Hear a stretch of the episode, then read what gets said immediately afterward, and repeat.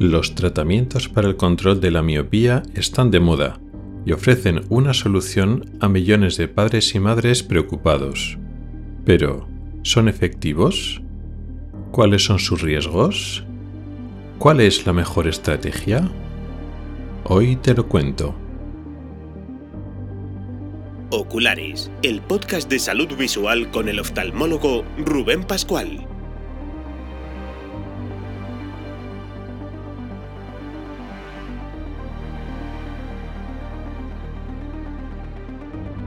Bienvenido al episodio décimo de octubre de 2023. Comenzamos.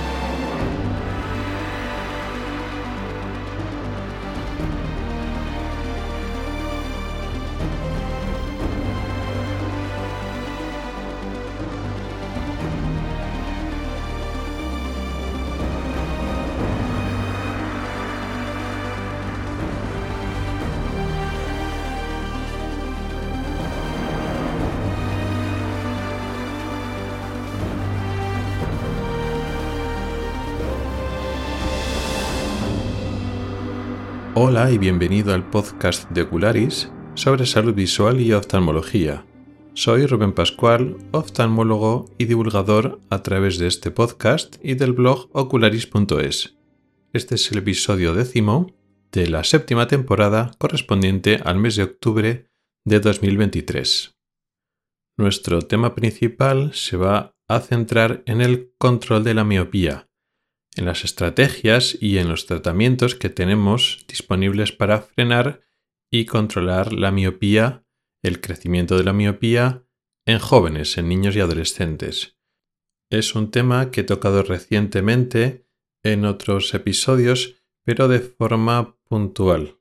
He sacado a colación algún artículo hablando de algún tratamiento en concreto, pero faltaba un episodio más monográfico que dedicáramos el tema principal de un programa para dar una visión global del tema. Un tema de moda, un tema que preocupa a muchos padres y madres y que con la información que he ido facilitando pues pueden tener unas ideas concretas de algunos tratamientos, algunos puntos de vista menos conocidos de algunos profesionales, pero falta quizá una guía concreta de qué hacer, qué no hacer, qué es lo que está demostrado, que no está demostrado, en fin, un repaso global a lo que hay en el control de la miopía y una recomendación de qué se debe hacer o qué se debería evitar.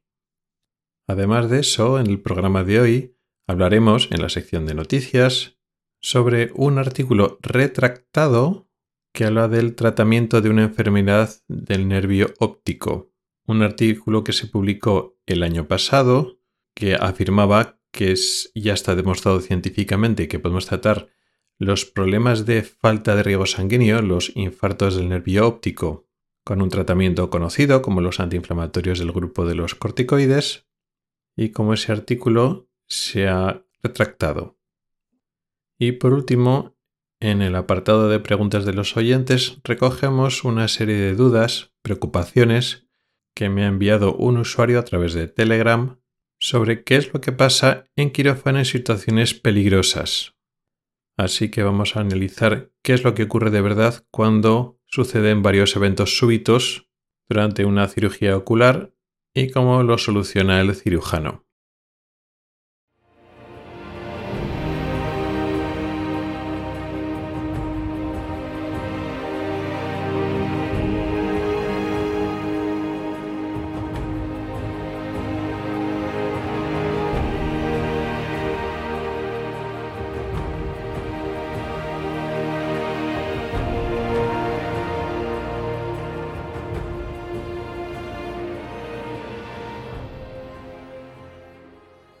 En marzo de 2022 se publicó un artículo en inglés que se podría traducir su título como La eficacia de los glucocorticoides en el tratamiento de la neuropatía óptica isquémica anterior, un estudio sistemático y metaanálisis. Esta enfermedad mencionada, la neuropatía óptica isquémica anterior, es una enfermedad muy frecuente del nervio óptico que sucede dentro del ojo, en la porción del nervio que está dentro del globo ocular que podemos ver directamente en el fondo de ojo.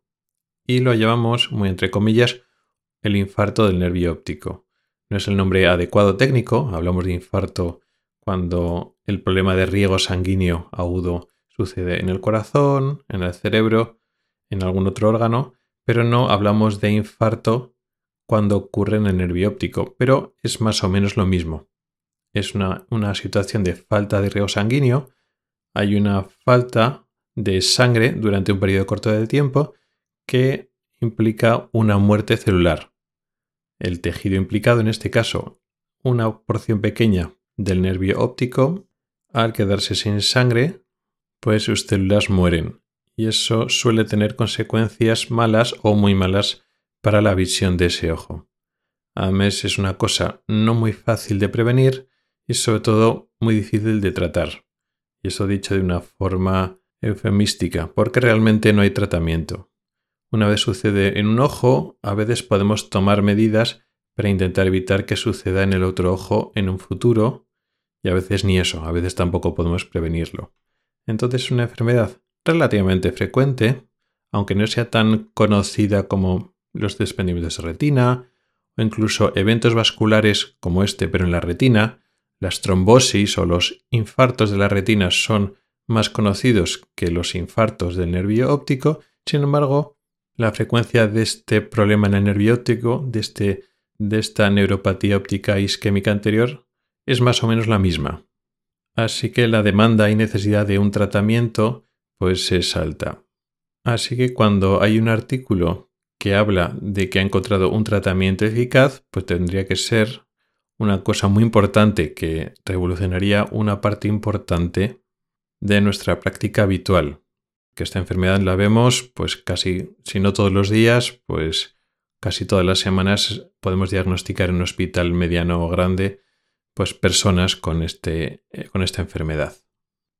La verdad es que no me enteré cuando publicaron este artículo. En su momento fue en marzo de 2022 y no me enteré porque no fue publicado en ninguna de las revistas en las que suelo hacer seguimiento tampoco fue mencionado en las redes sociales, solo seguir a personas y instituciones en mi campo de la oftalmología, de tal forma que normalmente cuando hay una noticia pues que es interesante o importante, pues me entero a través de redes sociales. Sí que me enteré y me sorprendió cuando me llegó el resumen de este artículo a través de PubMed. Sabéis que PubMed es la plataforma más importante para encontrar artículos dentro de la literatura médica y yo tengo en mi usuario de PubMed una serie de palabras claves sobre las cuales el sistema hace búsquedas y cada vez que sale un artículo publicado que contiene alguna de estas palabras claves, pues de forma periódica me lo manda. Mejor dicho, tengo un RSS, un canal de sindicación que va recogiendo estas búsquedas con estas palabras claves. De tal forma que me suscribo a este tipo de búsquedas y como si fuera un blog, pues de forma periódica PubMed me va mandando estos artículos con palabras claves.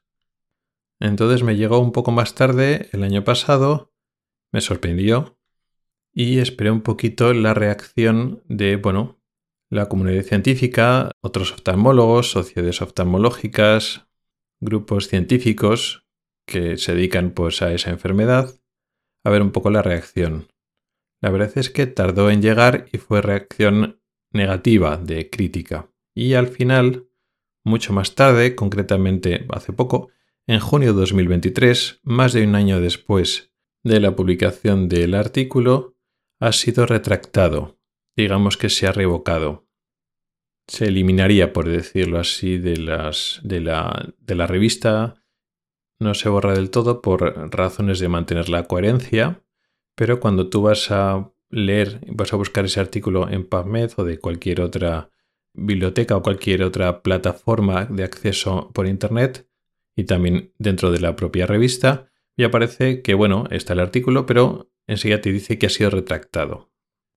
Hay dos cosas que llamaban la atención, aparte de que ha sido retractado, sino previamente a que ha sido retractado, que son llamativas o inusuales. Una es que se ha publicado en una revista que no esperarías que se publicara algo de esto, ya que es un artículo eminentemente clínico que contesta una pregunta clínica de un apartado de la oftalmología llamado neurooftalmología. Hay varias revistas dedicadas a la neurooftalmología, pero además es tan importante que pueden publicarse en revistas clínicas de contenido general. Y sin embargo fue publicado en la revista Computational of Mathematical Methods in Medicine, que sí que es una revista que también habla de medicina, pero habla eso de métodos matemáticos y computacionales.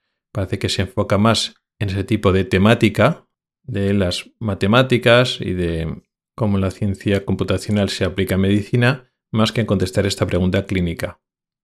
Pues si pensamos en investigaciones sobre inteligencia artificial o el llamado Big Data, el análisis matemático de grandes conjuntos de datos aplicado en medicina, pues esperas leer artículos de ese tipo. Sin embargo, el artículo es una review, una revisión sistemática, digamos, tradicional. No está usando métodos matemáticos o computacionales especiales, inteligencia artificial, no nada de eso. Es una revisión sistemática habitual que intenta contestar a una pregunta clínica.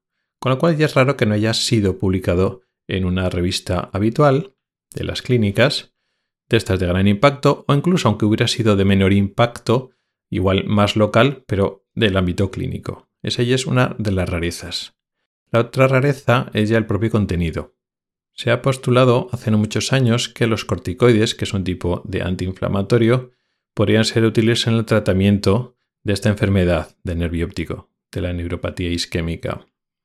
Se publicó hace unos años un artículo de un autor muy reconocido en el campo de la neurooftalmología en general y del nervio óptico y sus enfermedades de nervio óptico en particular, en el cual postulaba en un estudio no era aleatorizado, no tenía un diseño perfecto, pero en un estudio con muchos participantes, este autor, Jaire, postulaba que sí, que los corticoides podrían ser un tratamiento interesante o que podía funcionar. No era un metaanálisis, sino era, digamos, un ensayo clínico. Como digo, no estaba aleatorizado, no tiene un grupo control adecuado, pero ofrecía cierto indicio científico y él, bueno, pues como que estaba a favor.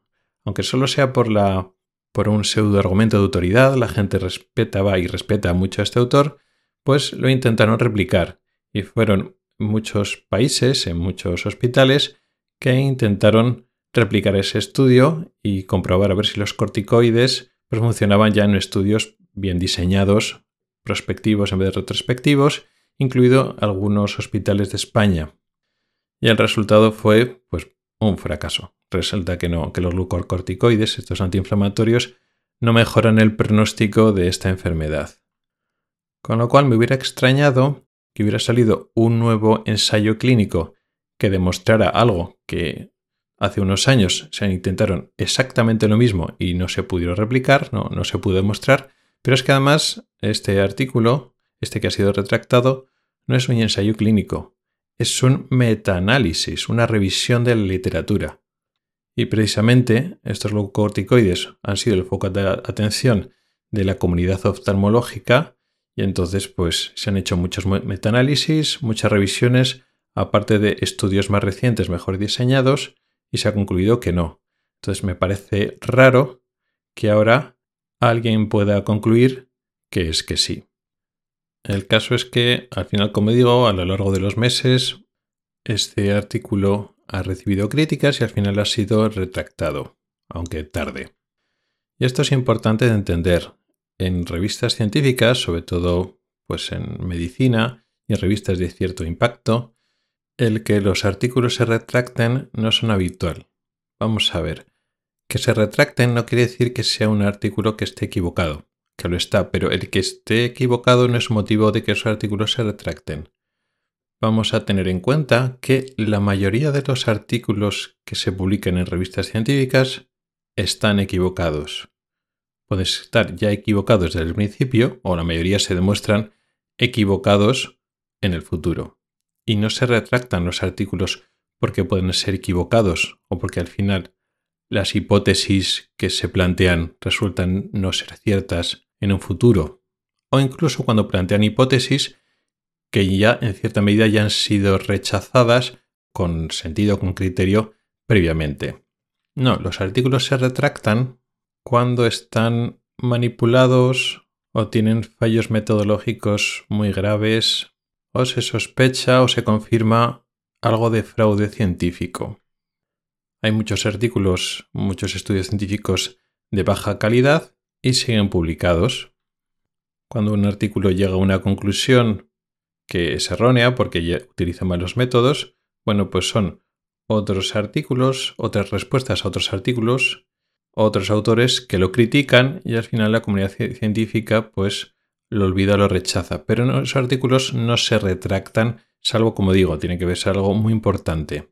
Algo, como digo, cercano al fraude. A veces es muy difícil demostrar el fraude científico, pero hay citaciones inadecuadas, datos que no coinciden entre sí. Entonces, como digo, aunque es difícil demostrar a veces la intencionalidad, realmente los artículos no se sostienen por sí mismos. Esto contribuiría a echar, digamos, más carne en el asador a otras noticias más o menos recientes que han salido sobre fraude científico en China, porque los autores de este artículo retractado también son chinos. Lo que pasa es que hasta ahora no había leído, no me había enterado de un artículo retractado que puede ser bastante escandaloso pero en el ámbito de la oftalmología. Había leído, bueno, pues también en prensa generalista y en otros medios científicos y médicos de otras especialidades, pues un poco este problema que había, pero es la primera vez que lo he leído en oftalmología. Al final tenemos que tener en cuenta el principio general de que afirmaciones extraordinarias requieren pruebas extraordinarias. Y cuando una enfermedad tan frecuente resulta que encuentran que el tratamiento eficaz es un medicamento que usamos tan frecuente en la, en la clínica habitual que ahora resulta que funciona, que teníamos un tratamiento eficaz al alcance de los dedos en la palma de mano y no lo estamos utilizando hasta ahora. Entonces requieren pruebas extraordinarias. Aunque sea un metaanálisis, que parece que es, digamos, como el culmen del método científico, al final Hace falta replicar esos estudios y cuanto mejor suene un tratamiento o una solución, más cautos hay que ser.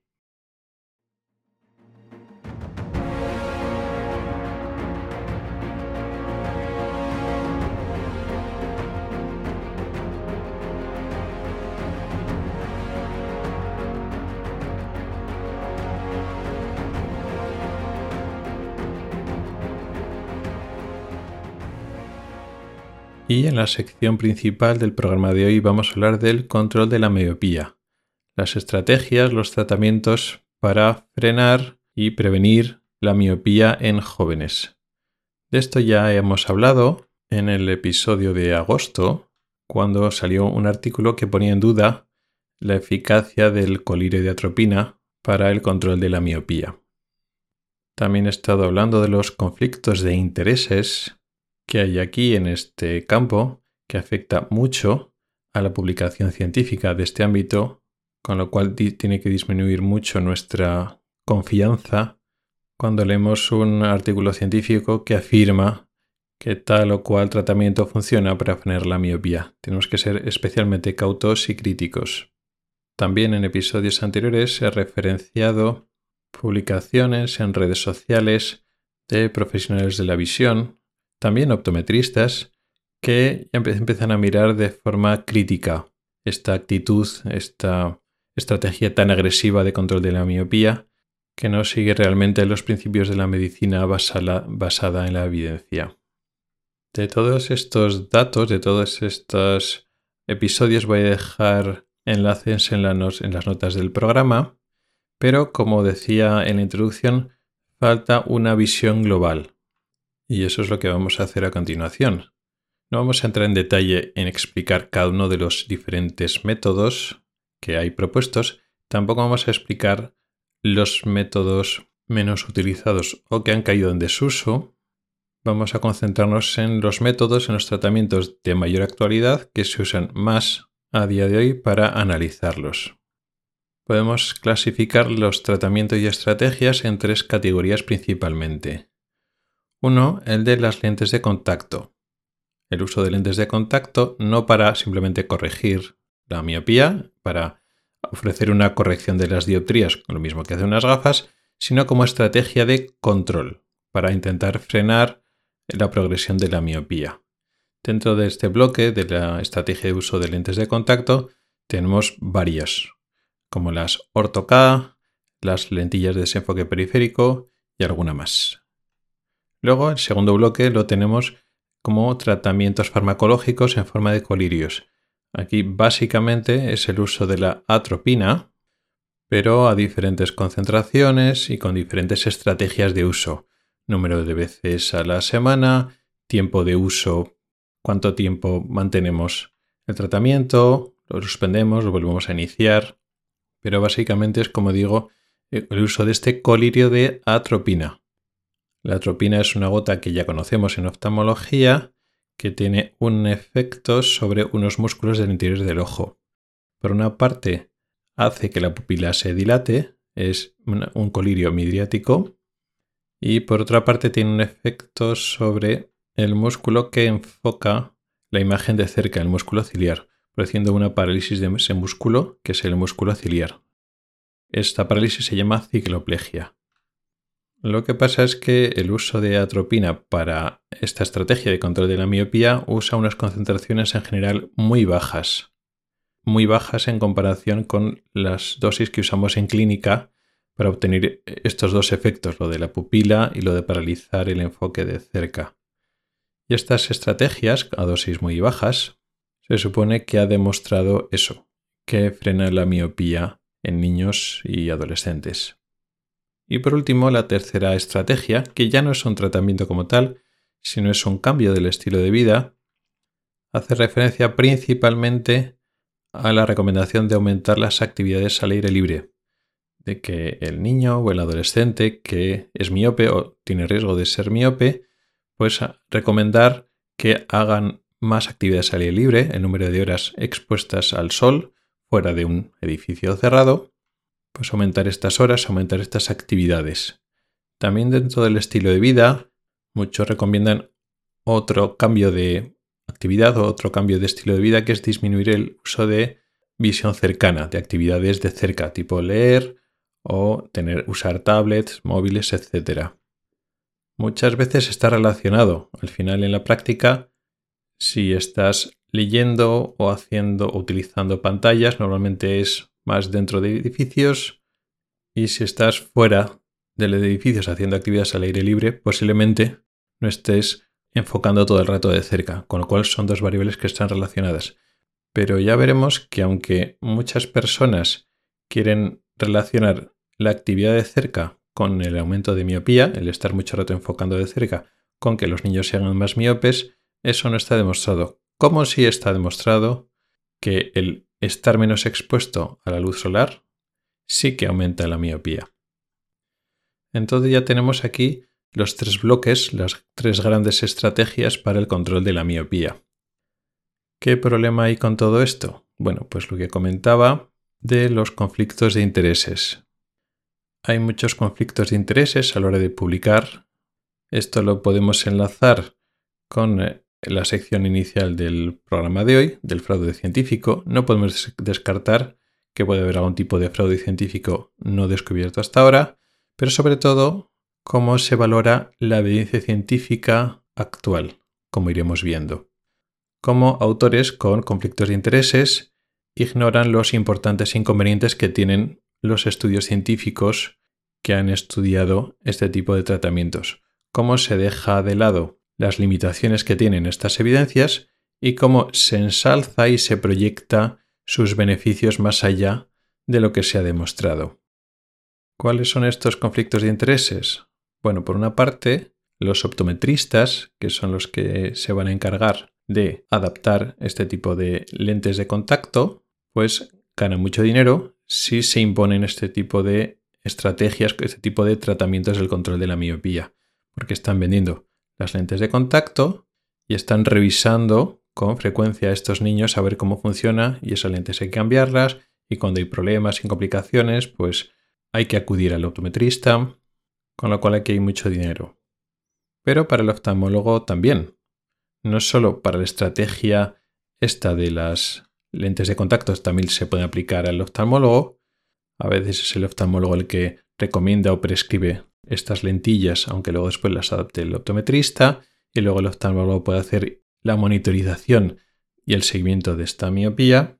Pero además de eso, la otra estrategia, la estrategia de, los colirios, del colirio y de atropina, la estrategia farmacológica, es desde campo exclusivo del oftalmólogo, es el que lo tiene que prescribir.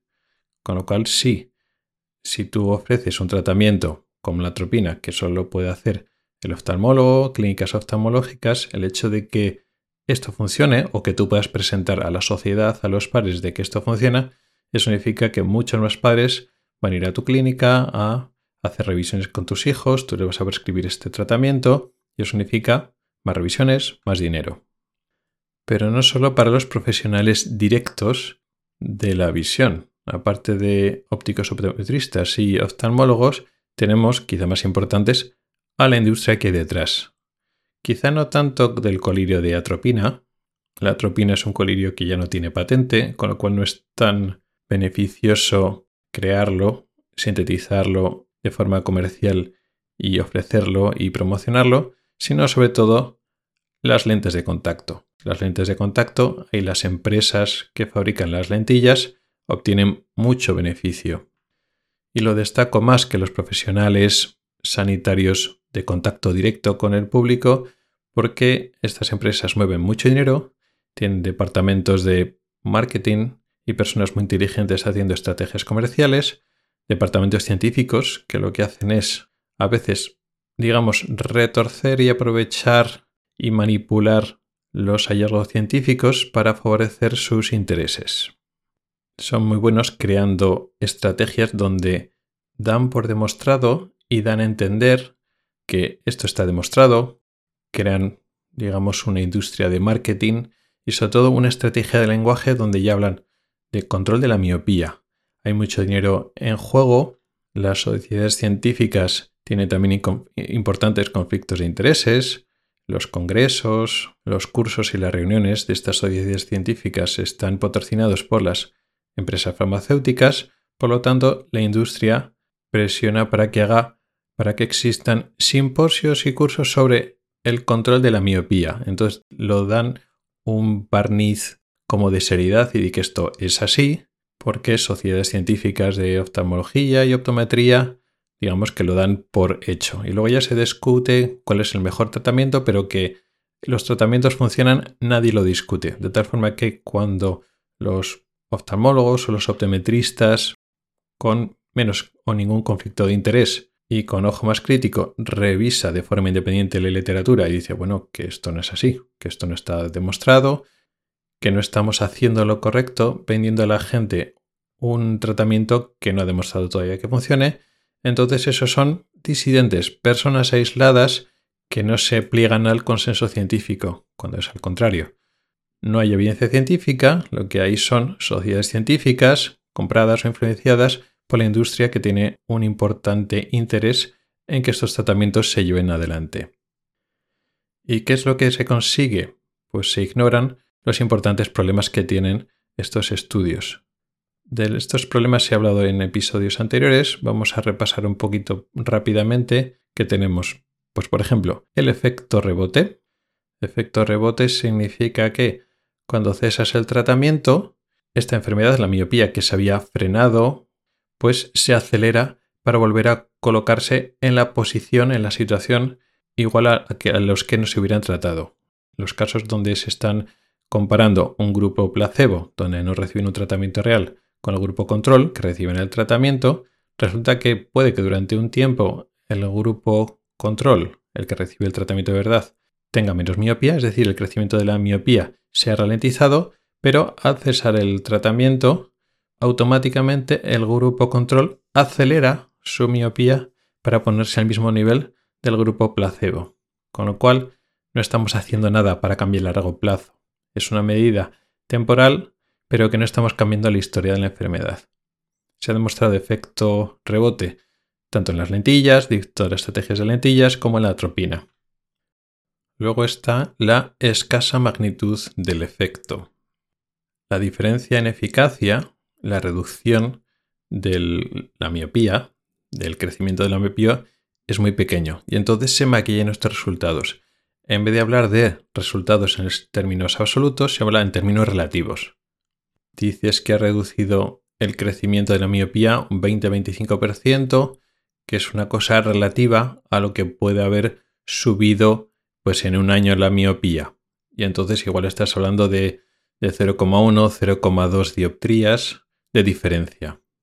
Pero en vez de decir eso, pues tú dices que ha reducido un 25, un 30% y parece que es mucho.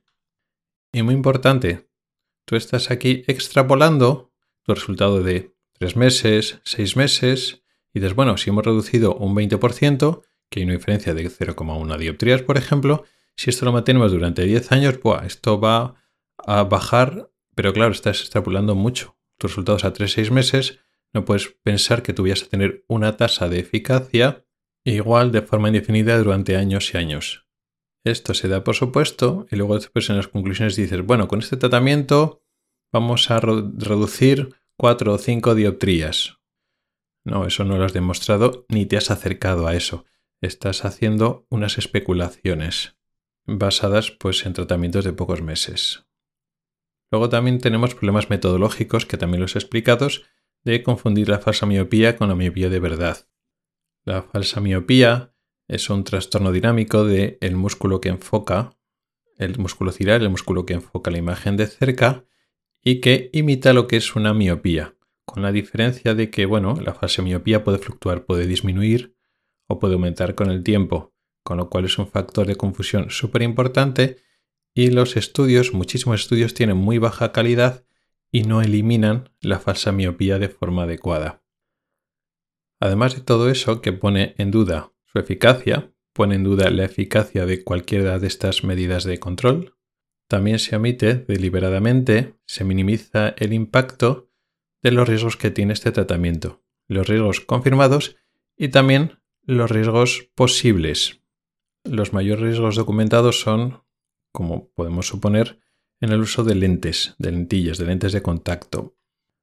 Usar lentes de contacto no como las normales, las de corrección, que son más blandas en comparación con las de ortoca y se adaptan mejor a la curva del, ojo, y también por el uso número de horas. Cuando tú utilizas las lentillas pues como si fueran unas gafas solo para corrección, pues utilizas el número de horas de forma lo adecuado para el niño o el adolescente, pues lo acomodo que se sienta. Sin embargo, cuando ya el optometrista, cuando ya se impone no, tiene que ser un horas para que sea eficaz. Ya estás forzando a un uso de un cuerpo extraño en la superficie del ojo, igual por encima de lo que sería deseable, depende en cada paciente, en cada niño, en cada adolescente.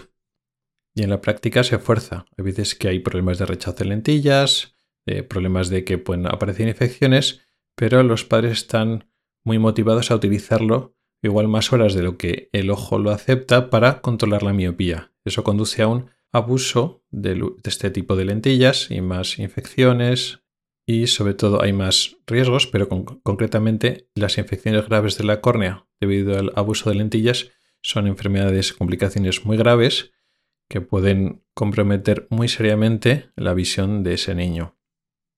Pero es que además en el uso de la atropina, de colorio de atropina, aunque no tienen complicaciones tan descritas o demostradas, queda la incertidumbre de qué es lo que pasa en un ojo en crecimiento cuando estamos cambiando esa dinámica, cuando estamos utilizando todos los días un colirio de un medicamento que tiene actividad en la bioquímica ocular, no sabemos con consecuencias a largo plazo.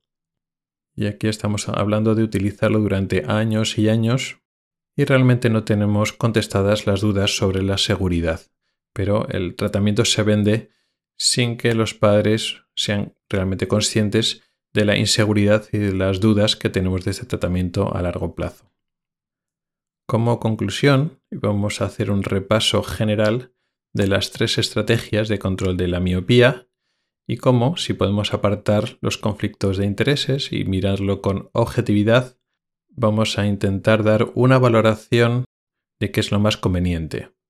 Empezamos con las lentes de contacto, con las lentillas, me da igual que sea ortocal, las de desenfoque periférico. En general, la evidencia científica es la menos sólida de todas. la que menos ha demostrado controlar y frenar la miopía y además es la que más riesgos tiene. Por lo tanto, debería estar totalmente desaconsejada. En segundo término tenemos los tratamientos con colirio atropina. La evidencia a priori parece mejor porque son estudios a más largo plazo, con grupo placebo, pero luego después haces una lectura un poco más crítica y tenemos lo que he comentado antes, efecto rebote, insuficiente control de la falsa miopía, estudios que se han hecho en otras etnias diferentes a la nuestra y estamos aquí extrapolando los resultados. Y aunque los riesgos no son tan claros como en el caso de las lentes de contacto, queda la incertidumbre de un tratamiento que realmente no hemos demostrado sus efectos a largo plazo. Por lo tanto, la conclusión sería la misma. No deberíamos aconsejar su uso en niños y adolescentes. Un pseudoargumento de defensa que se ha postulado para cualquiera de estos dos tipos de tratamientos, tanto el colirio como el uso de lentes de contacto, es que, aunque efectivamente hay dudas de su funcionamiento, de su eficacia a largo plazo, se propone que de todas formas se utilice por los grandes beneficios potenciales que puede tener. Pero es que esos beneficios no se han demostrado. Se reclaman porque se dice, claro, la miopía, el problema, lo peligroso de la miopía, no es que tengas que llevar gafas o lentillas o que esas gafas sean más o menos gruesas, que sí, que es un problema, de que la persona miope, pues cuando no lleva gafas o lentillas ve mal y cuanto más miopía tiene, pues ve peor, sí, sin corrección.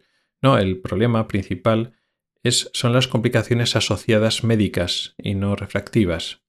Los miopes altos están más expuestos, tienen más riesgo a tener problemas en la retina, desprendimiento de retina, degeneraciones de la mácula, etc. Con lo cual se está proponiendo que aunque, bueno, hay incertidumbres todavía en estos tratamientos, se utilice para frenar estas complicaciones. Pero es que en ningún momento has demostrado que frenes esas complicaciones. Si tú vas a acabar con una miopía alta, vas a acabar con 9 o 10 dioptrías y eso te expone a complicaciones en la retina durante el periodo adulto, si tienes un tratamiento, aun suponiendo que funcionara, que te reduzca media o una dioptría, no hace nada. Así que no, realmente no podemos reclamar beneficios médicos de complicaciones serias en la retina porque tengamos pequeñitas mejoras de muy pocas décimas de dioptría durante un periodo del estudio. Ya no solo que estos tratamientos evidentemente no han demostrado que frenen esas complicaciones, sino que es que además estos tratamientos no han demostrado que frenen un número de dioptrías suficientes para que nosotros podamos especular con cierto criterio que vamos a defender a estos niños y adolescentes de problemas en la retina cuando sean adultos. Con lo cual, no hay beneficios demostrados de verdad, de lo que nosotros queremos. Beneficios clínicos de verdad no hay demostrados. Hay muchas dudas metodológicas del efecto rebote, de la falsa miopía que estamos midiendo en lugar de la miopía de verdad, y encima están los riesgos de estos tratamientos. Con lo cual, como digo, la recomendación es no utilizarlos. Y el tercer bloque es el del estilo de vida. Ya no es un tratamiento, ya no estamos hablando de una intervención, de un fármaco o de una prótesis que se coloca en la superficie ocular, como que tiene sus riesgos, sino un cambio en las actividades en el estilo de vida del usuario, del sujeto. Vamos a dejar de lado eh, la recomendación de disminuir las actividades de cerca porque no ha demostrado adecuadamente su eficacia, solo indirectamente. Si decimos que el niño no puede estar con la tablet como en el móvil, pues igual se dedica a hacer otras cosas como salir a jugar a la calle, con lo cual indirectamente, pues sí, en la medida en que si tú disminuyes las actividades de cerca o con pantallas, implica que el niño salga fuera a jugar, pues entonces va a funcionar, pero solo por esto. Con lo cual, dejando lo de las actividades de cerca de lado, hablamos de la recomendación en el cambio del estilo de vida, es aumentar las actividades al aire libre y aumentar la exposición a la luz solar. Curiosamente, esto tiene más evidencia científica que todo lo demás que las lentillas, por supuesto, pero incluso más que la atropina.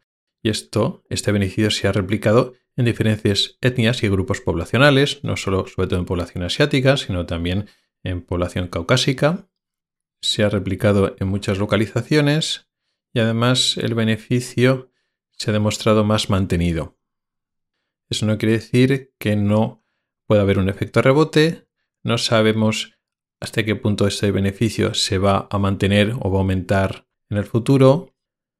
Los niños y adolescentes que han estado en el estudio de que los primeros estudios de hace unos años pues todavía no se han hecho adultos del todo y no sabemos qué va a pasar con la incidencia de desprendidos de retina y de agujeros maculares y de generaciones maculares en estos niños que se les recomendó pues estar más al aire libre, o sea que falta más conocimiento científico y también es cierto que bueno, esta interacción o este cambio del estilo de vida pues tiene un efecto limitado. Sabemos que hay un componente genético muy importante que no se puede ir controlando tanto solo con este factor ambiental.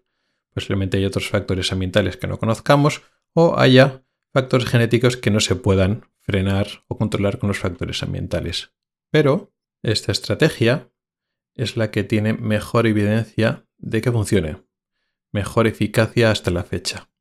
Quizá más importante, sin efectos secundarios. No es una intervención, un tratamiento concreto, sino es un cambio del estilo de vida. Un estilo de vida que, en principio, es más saludable por otras razones. Las actividades al aire libre implican mayor socialización, mayor actividad física, deportes, juegos, movimiento físico, y eso ya sabemos que es beneficioso de por sí, con lo cual estamos proponiendo un cambio en el estilo de vida que sabemos que es más saludable en otros aspectos y que es posible que también sea bueno para la miopía, que todavía mucho por saber, pero acumula más evidencia que los otros las otras estrategias, tratamientos que son mucho más endebles y que tienen sus riesgos. Con lo cual la recomendación es siempre para los padres que tienen hijos que son miopes o que pueden ser miopes, que uno o los dos padres son miopes y están preocupados de que su hijo pueda acabar con miopía, la recomendación es clara. Aumentar las actividades al aire libre. Aumentar el tiempo de luz solar para sus hijos. También la recomendación a sus padres preocupados es controlar los miedos, los sesgos y ese pensamiento irracional que nos surge cuando está, digamos, entredicho o está en peligro la salud de nuestros hijos. El principal riesgo es, debido a este miedo, a esta ansiedad, a este pensamiento irracional, es el, por si acaso, voy a intentar todos los tratamientos disponibles para intentar frenar la miopía. Lo que parece que funciona un poco más, que es las actividades al aire libre y no tiene riesgos, y también lo que tiene más riesgos y menos evidencia, pues las lentillas, los colirios, y no nos damos cuenta que con toda nuestra buena intención lo que hacemos es poner en riesgo la salud de nuestro hijo.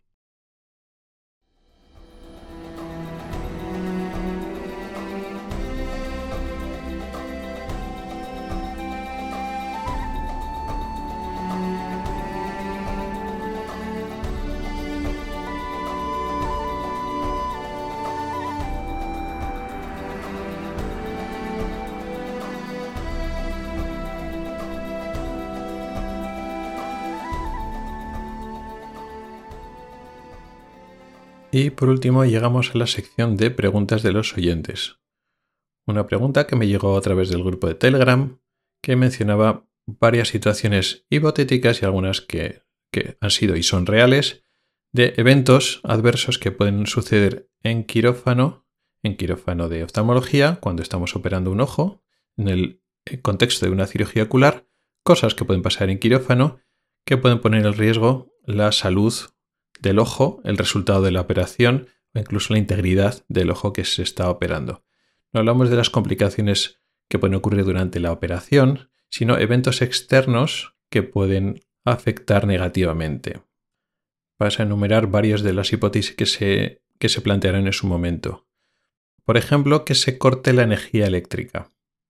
Bueno, esto a día de hoy es muy raro porque hay sistemas de protección contra ello. En hospitales y en clínicas hay sistemas que protegen a los quirófanos de cortes de electricidad. Son sistemas llamados SAIS, que serían como baterías o generadores, realmente son baterías, que saltan aportando electricidad, suministro eléctrico cuando la red principal falla. Lo podemos entender muy fácilmente en los hospitales. Hospital, pues efectivamente si estás operando un ojo y te falta electricidad, es un problema muy grave para el ojo, pero imaginemos si se corta electricidad, pues en la UCI, con los respiradores o en otras cirugías de órganos vitales, del corazón, Así que esto está cubierto en los hospitales y son sistemas redundantes y en principio esto no falla. Y luego en las clínicas oftalmológicas, que no son tan grandes como hospitales, también tienen esos sistemas SAIS para evitarlo. Sí que pasó una vez, yo recuerdo que me pasó una vez, a mí yo no estaba operando, pero estaba viendo cuando era residente, eso fue hace muchos años, en una clínica en una ciudad más pequeña, no fue en Madrid, y era una clínica que se operaba de cirugía refractiva, la cirugía para operar la miopía, y entonces estaba viendo una operación de láser, de LASIK o LASIK, donde se hace un pequeño cortecito en la parte superior de la córnea, se levanta como si fuera un flap, como si fuera una puertecita con una bisagra, se da láser y luego se cierra ese flap. Eso se hace con un sistema láser que se llama láser excimer y esa clínica tenía un SAI, un sistema, pues eso, de seguridad para cortes de luz. Y en medio de la cirugía hubo un corte de luz y el SAI falló, de tal forma que nos quedamos todos a oscuras. No solo el tratamiento se quedó a mitad, sino que además salirse la luz, el microscopio se pierde la luz y entonces no ves absolutamente nada. Coincidió que en ese momento que yo no estaba como cirujano, estaba observando la cirugía, yo tenía una linterna de bombilla, de estos de bolsillo, y entonces pude, eh, con esa linterna, iluminar desde fuera el campo quirúrgico, de tal forma que el cirujano, a través del microscopio, ya con la luz que le daba yo, pudo, digamos así, cerrar el flap y quitar el blefarostato, las pinzas que sujetan los párpados. Entonces la cirugía se quedó así, digamos, interrumpida. Y después, cuando volvió la luz, que tardó nada, pocos minutos, se pudo continuar de donde se había dejado. Con lo cual, aunque fuera un poco tenso y son cosas que no tendría que ocurrir, en ese momento dado no tuvo ninguna consecuencia para el paciente. Pero como digo, eso pasó hace muchos años y ahora actualmente hace ya mucho tiempo que eso no, no pasa en los hospitales ni en las clínicas. ¿Qué pasa, por ejemplo, otra pregunta, si se estropea el instrumental? cosa bastante frecuente. Bueno, a veces, pues eso, metes una pinza y la pinza pues no funciona bien, no sujeta bien, pues tienes que sacarla y pedir otra más. O un cuchillete, un pequeño bisturí que usamos no corta bien, bueno, pues nada. Simplemente pides otro, esperas que te traigan otro y ya está.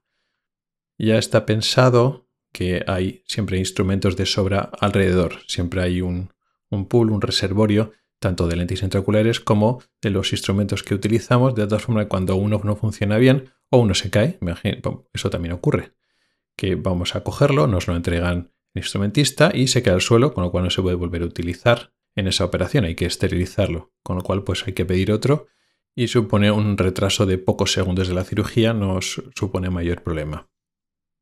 Es peor cuando el instrumental que se estropea es el aparato de cuando operamos la catarata Hablo sobre todo de la catarata, que es la cirugía más habitual, pero con la cirugía de retina pues pasaría un poco lo mismo y con otras cirugías que dependen de un aparato. En este caso, el facoemulsificador es este aparato que emite ultrasonidos y aspira la catarata y digamos que nosotros estamos operando con ese aparato. A veces ese aparato deja de funcionar bien. Pierde aspiración o pierde vacío, pierde esos parámetros que necesitamos de dinámica, de aspirar y echar líquido o que funcionen los ultrasonidos para operar. Pues en ese, en ese momento, cuando vemos que el aparato no funciona, no funciona correctamente, nada, sacamos instrumentos del ojo y pues con la enfermera, con el instrumentista, vemos qué pasa y si hay un error, pues se recambian el sistema.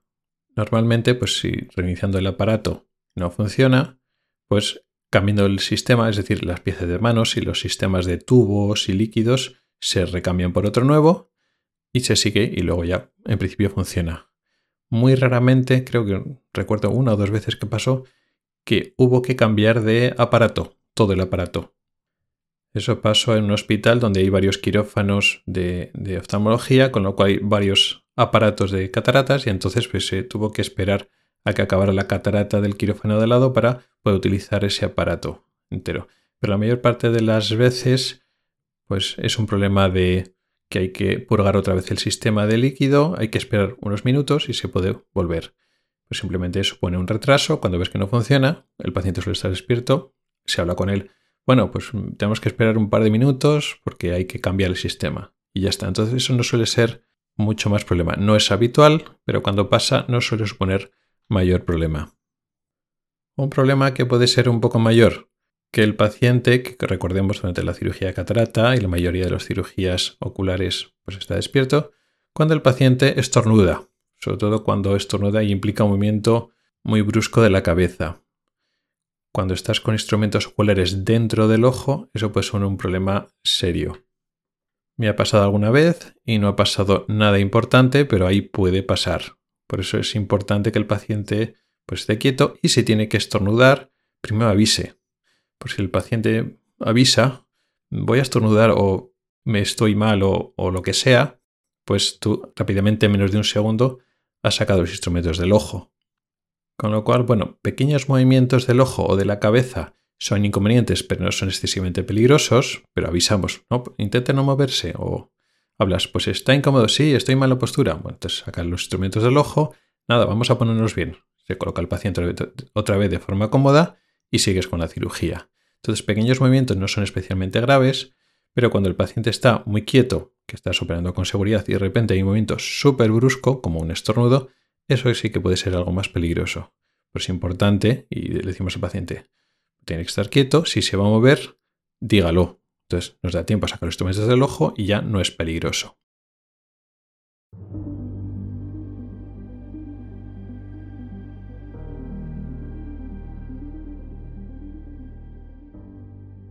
Y con esto llegamos al final del podcast de hoy.